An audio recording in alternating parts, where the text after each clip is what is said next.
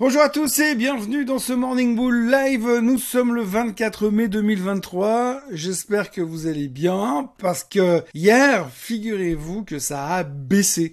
Euh, tout d'un coup, on a changé de perception et on a commencé à interpréter les choses différemment. Alors il y a eu, ah, c'est pas un bon sens, c'est pas un crash boursier non plus, sinon je commencerai pas cette vidéo de cette manière-là. Mais si vous regardez quand même les performances des indices américains, on sent que ça a tapoté un peu sur le Nasdaq. Sent surtout que ça a tapoté sur le CAC 40 en Europe. Il y a des raisons pour ça d'ailleurs. Et puis alors on voit quand même que, bah encore une fois, j'ai perdu le nom, mais encore une fois, je dirais 16e ou 17e fois, le S&P 500 n'a pas réussi à franchir la barre des 4200. Mais alors pourquoi Que se passe-t-il? Qui suis-je? Dans quelle étagère Et où allons-nous? On s'est finalement rendu compte que quoi qu'il se passe au niveau de cette crise de la dette, eh bien euh, c'est pas évident qu'il y ait forcément une sortie facile et une sortie pas facile. Peut-être qu'on va se retrouver avec deux sorties pas faciles.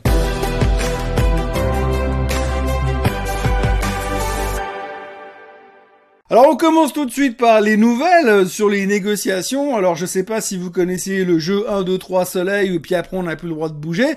Eh bien c'est ce qui se passe pour l'instant à la Maison Blanche. Hein. C'est 1, 2, 3 soleil, plus personne ne bouge, plus personne n'est d'accord de faire des concessions. Tout le monde dit que ce serait bien si l'autre faisait des concessions, mais comme l'autre il veut pas faire des concessions, ben, ce sera de sa faute si ça marche pas. Résultat, on est collé les pieds dans le béton et il se passe rien. Et du moment qu'il se passe rien, ben on regarde le marché comme ça, puis on se dit mais alors qu'est-ce qui pourrait bien se passer maintenant? Donc la première chose qu'on se dit, c'est qu'on sait ce qui pourrait se passer s'il y avait un défaut de la dette. On connaît les targets, on en a parlé hier. Moins 45% sur le S&P 500, ça c'est le target de la Maison Blanche. Moins 17% euh, sur euh, les marchés, ça c'est le target de JP Morgan. Bref, ce serait une catastrophe totale. Par contre, il y a un truc où on a commencé à réfléchir hier parce qu'on avait un peu de temps vu que les autres y jouaient à 1, 2, 3 soleil. Eh bien, on s'est dit, qu'est-ce qui se passerait si finalement tout se passait bien et que d'ici demain soir ou la semaine prochaine, début de la semaine prochaine, ça suffit parce que le 1er juin c'est pas lundi, eh bien à ce moment-là, qu'est-ce qui se passerait si tout d'un coup ils trouvaient un accord? Ce serait une bonne nouvelle? Hmm, pas sûr. Pas sûr parce que tout d'un coup, eh bien, on s'est posé des questions, on s'est fait une réflexion, et la réflexion qu'on s'est faite, eh bien, c'est de se dire que, admettons que s'ils trouvent un deal aujourd'hui, Vu les concessions que les uns et les autres vont devoir faire, il y aura inévitablement des concessions. Ces concessions seront forcément des coupes dans les budgets.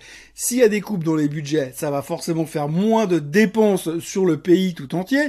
Et s'il y a moins de dépenses sur, le pays tout entier, eh bien, il y a moins de croissance. Et s'il y a moins de croissance, potentiellement qu'on va gentiment glisser en direction d'une récession. Alors peut-être parler de récession, c'est un petit peu gonflé d'attaquer ça directement, mais en tous les cas, on peut envisager un ralentissement économique. Ça, c'est la première chose et qui fait peur. Tout d'un coup, la perception des événements du marché a changé. Depuis quelque temps, vous l'avez noté, euh, il y a eu pas mal de raisons pour qu'on s'inquiète, et puis on avait cette tendance à voir systématiquement le verre à moitié plein, ce côté optimiste envers et contre tout. Eh ben depuis hier, on est plutôt euh, vers à moitié vide et on se pose des questions un petit peu différentes. Et une des questions qui revient, on en a parlé hier également, c'est ce qui va se passer s'ils obtiennent un accord. Dès qu'ils vont obtenir l'accord pour la hausse du plafond de la dette, que va-t-il se passer? Eh bien, le Trésor américain va se ruer dans les marchés euh, obligataires pour emprunter de l'argent parce que oui, les caisses sont vides et ils ont besoin de fric rapidement, euh, pour ne pas dire euh, tout de suite, immédiatement, maintenant. Ils vont aller euh, chasser sur le terrain du marché obligataire et ils auront besoin de 700 milliards de dollars. Le problème, c'est qu'aujourd'hui,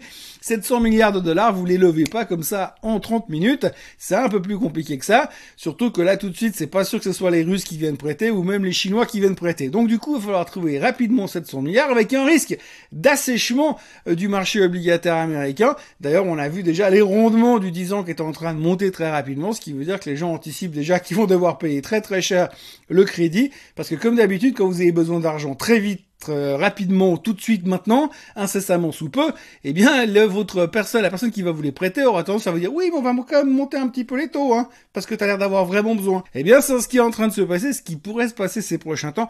Donc, crainte de négociations qui pourraient couper dans les budgets et crainte aussi d'assèchement du marché obligataire, ce qui voudrait dire que vous avez la théorie une qui dit si ça se passe bien, si signe, il n'y aura pas de défaut, tout va bien, mais quand même, euh, ça va être compliqué parce que directement derrière, ils vont emprunter du, du pognon, et puis de l'autre côté, vous avez défaut de paiement, effondrement des marchés boursiers, ralentissement, effondrement de l'inflation, potentielle baisse des taux de la part de la Fed, bref, il n'y a pas vraiment de scénario qui là tout de suite semble hyper sexy et c'est ce que le marché ressentait hier. Du coup, bah, on a commencé à réfléchir, euh, mais que se passerait-il donc s'il y a un ralentissement Et il y a un analyste qui a débarqué hier, l'analyse de la Deutsche Bank, qui est venu nous parler du luxe. Tu pousses le bouchon un peu trop loin, Maurice. Alors le luxe, on le connaît, hein, c'est l'investissement magique depuis le début de l'année, puisque quoi qu'il se passe, le luxe fait que de monter. Depuis que les Chinois ont réouvert leurs portes, eh bien le luxe fait que de monter. Et là, tout d'un coup, il est arrivé, il a dit ah attention, si vous regardez les valorisations du secteur du luxe, c'est quand même pas cadeau. Et puis la concurrence est quand même vachement balèze. Si en plus vous ajoutez à cela le fait que la Chine ne rebondit pas aussi fort que ce qu'on aurait espéré et que les Américains pourraient partir dans un cycle de ralentissement économique, vous avez les deux plus grosses puissances économiques mondiales et de consommation qui seraient en phase de ralentissement. Donc potentiellement, il se pourrait que les riches, à la place d'acheter 14 sacs à main Hermès par semaine, ils descendent à 12 et donc ça fera un ralentissement dans le secteur. Résultat, panique générale, tout le monde a décagé les positions du luxe, alors il n'y a pas eu de cadeau hier. Hein. C'est quoi le texte? Ah hmm?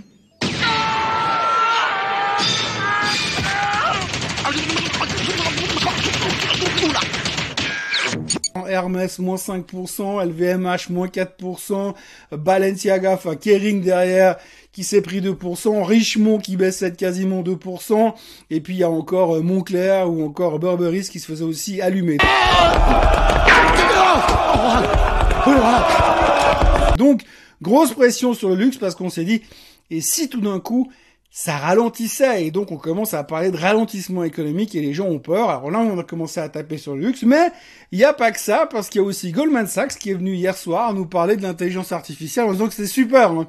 Vous inquiétez pas, l'intelligence artificielle c'est génial, mais il faut quand même anticiper un peu un investissement sur le long terme. Parce qu'aujourd'hui, on est parti comme des bourrins dans la thématique de l'intelligence artificielle en disant ça va aller directement au plafond. Mais eux, ils disent que ça reste un investissement qui va devenir très rémunérateur dans les dix prochaines années. Pas dans les dix prochaines minutes, dans les dix prochaines années. Alors je sais que la notion de long term investment aujourd'hui dans les marchés, c'est pas simple à comprendre. Mais hier, le stratège de Goldman Sachs a quand même essayé de nous le faire entendre hier. Et on a vu aussi quelques ventes sur les technos en général.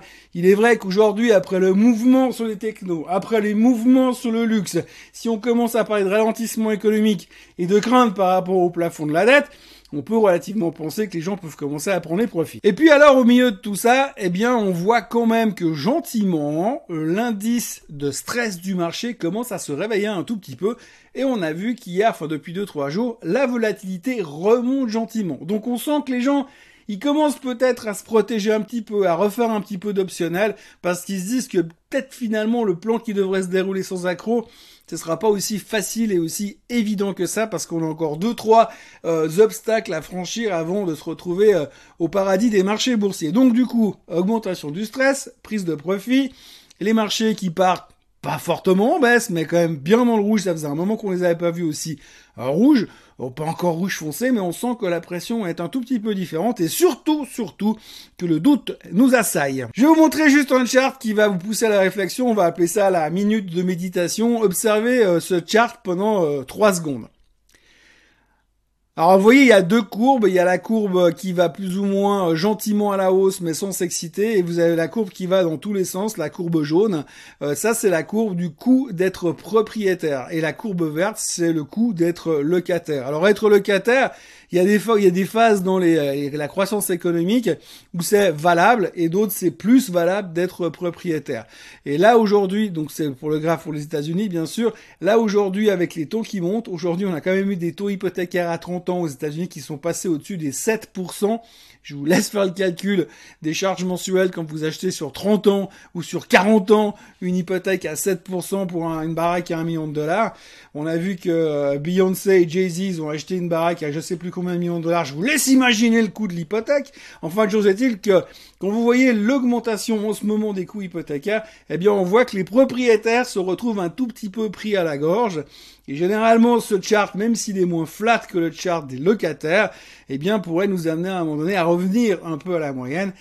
Ce qui voudrait dire que il y en a qui vont devoir vendre un petit peu parce qu'ils vont être pas très très bien euh, fondamentalement. Donc, méfiance quand même à propos du marché immobilier. Pour l'instant, on ne s'en préoccupe pas trop. Un peu comme on ne se préoccupait pas trop de la dette américaine en début d'année.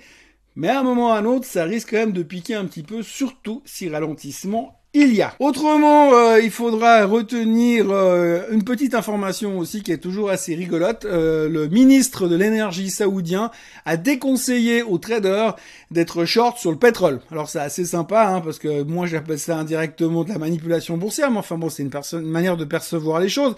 Donc il a dit grosso modo que dans deux semaines, il y a le meeting du mois de juin de l'OPEP, et que dans ce, dans ce cadre-là, il déconseille aux gens de jouer la baisse, qui laisse sous-entendre que ce sera pas forcément une nouvelle négative, enfin plutôt positive pour le, prix du baril, en tout cas pas forcément pour l'inflation, mais pour le prix du baril.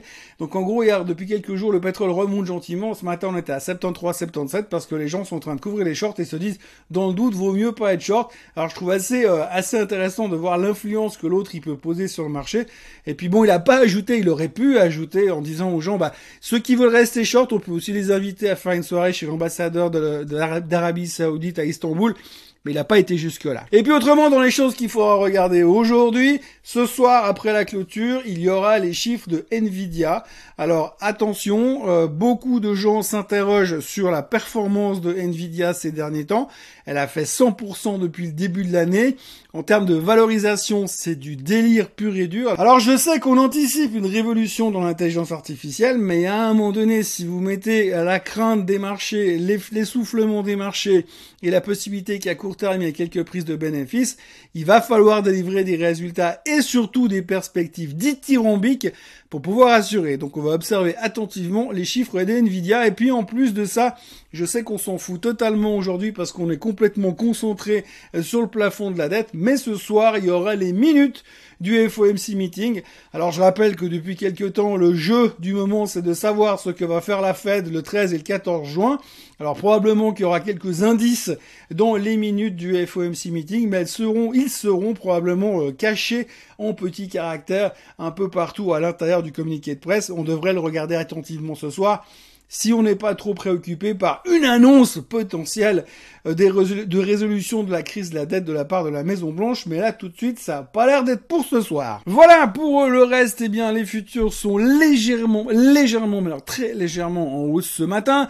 Euh, il me reste à vous recommander de vous abonner à la chaîne Suisse en français, de liker cette vidéo, de la partager et de ne surtout pas oublier de revenir demain à la même heure et au même endroit pour un nouveau Morning Bull Live et puis voir si euh, qui plutôt a gagné 1, 2, 3 soleil. Passez une excellente journée et à demain. Bye bye.